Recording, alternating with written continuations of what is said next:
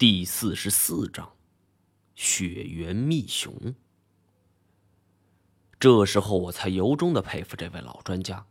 平生结识的一些专家，如严显江、文天涯之流，根本就不配跟我说话。倒是这位庞启秋教授，彻底颠覆了我对于专家的偏见。这位老先生看上去糊涂，脑子缺筋活络，但是确实有两把刷子。而随后，我们又见识了他的另外一份本事。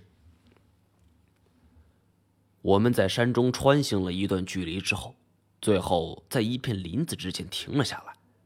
我们依次下车后，见这里山势陡峭，山林密布，是野生动物的好去处，甚至在这个季节还能听见鸟鸣。我怀疑，如此宁静祥和的环境下，会不会有熊的踪迹？便转头问庞启秋。庞老，怎么来这儿做什么？庞启秋用拐棍指了指林子边缘。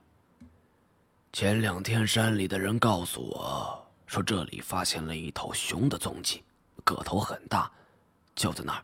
来，你们谁陪我上去？一听这话，才知道老先生为什么早两天就已经听说，却如今才来。原来是没人伺候他。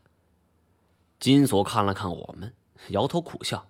哎，得得得，老人家，我这身膘就是为你养的。来吧，我服侍你。庞启秋也不客气，别看他老胳膊老腿儿穿到金锁身上，这一下却是干净利落。这里并没上山的路径，我们不得不踏着齐膝的雪跋涉过去。路程之艰难自不必说，一共足足花费了两个小时，我们才走到目的地。此时是正处在林子的边缘地带，树木并不是很茂盛。庞启秋一言不发，一个人走到身边每棵树的跟前，仔细查看。过了许久，他才招呼我们：“那，你们来看。”我们闻声围拢过去。这棵树木是我们早已见过的红皮云杉，在这个海拔高度，其实并不罕见。庞启秋指着树根的根部：“小张，你看这是什么？”我凝神望去，只见树根偏上的部位有树皮脱落的痕迹，而且在粗糙的树皮夹缝中有着几根黄色的毛。我捡起了一小撮，凑到鼻端闻了闻，是熊毛，而且是棕熊的。熊的身上有一种味道，跟家犬差不多。这种味道是难以掩盖的。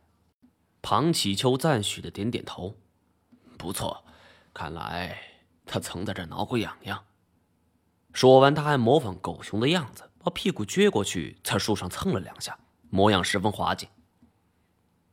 上次我们曾经遭遇过这头杀人棕熊，但是是在那边的山路上，我指给他看。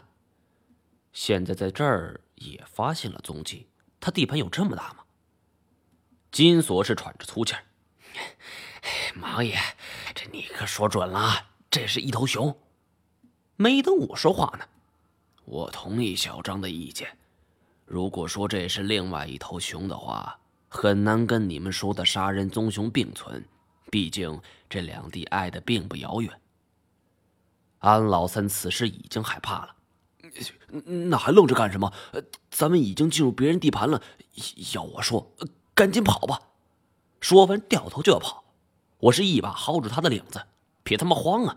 我们现在是在上方向，他没那么容易发现。更何况有人民警察在这儿，有枪还怕对付不了熊吗？姚警官是一头雾水。我我没带枪，我愣住了。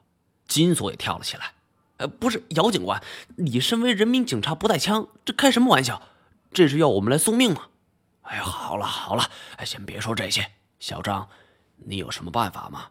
能够活捉他？我回忆着，以前安老板的手下猎杀过一头熊，可是麻醉剂量不够，那头熊给醒了，还杀了三个人。反正姚警官在场，他也知道我的底子，自然也会知道安老三的，我就没什么隐瞒的。我看这熊不管是体型还是心理。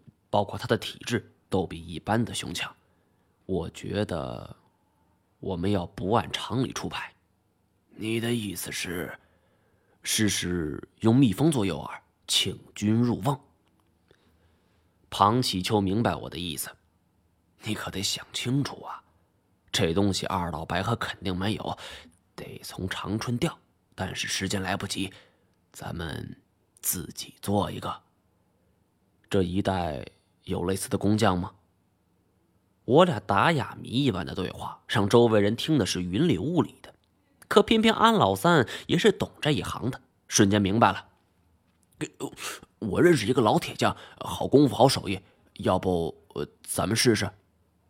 金锁先着急了：“哎，这这，等一下，等一下，毛爷，这这好歹咱们哥们出生入死也不是一两回了，有什么你能不能明说呀？这别在这打哑谜。”我随后解释：“这其实是一种野外生物学家常用的一种捕捉方式，只是一个简单的机关，遵从的原则是灵活多变，却不伤害到野生动物。”具体的做法是需要一只笼子，门是掀起来的，门轴部分采用活页，笼门的底端用一根绳子吊起来，这有点像是倒置的古代吊桥，然后用绳子固定，从笼子里伸出去，再去绑住诱饵。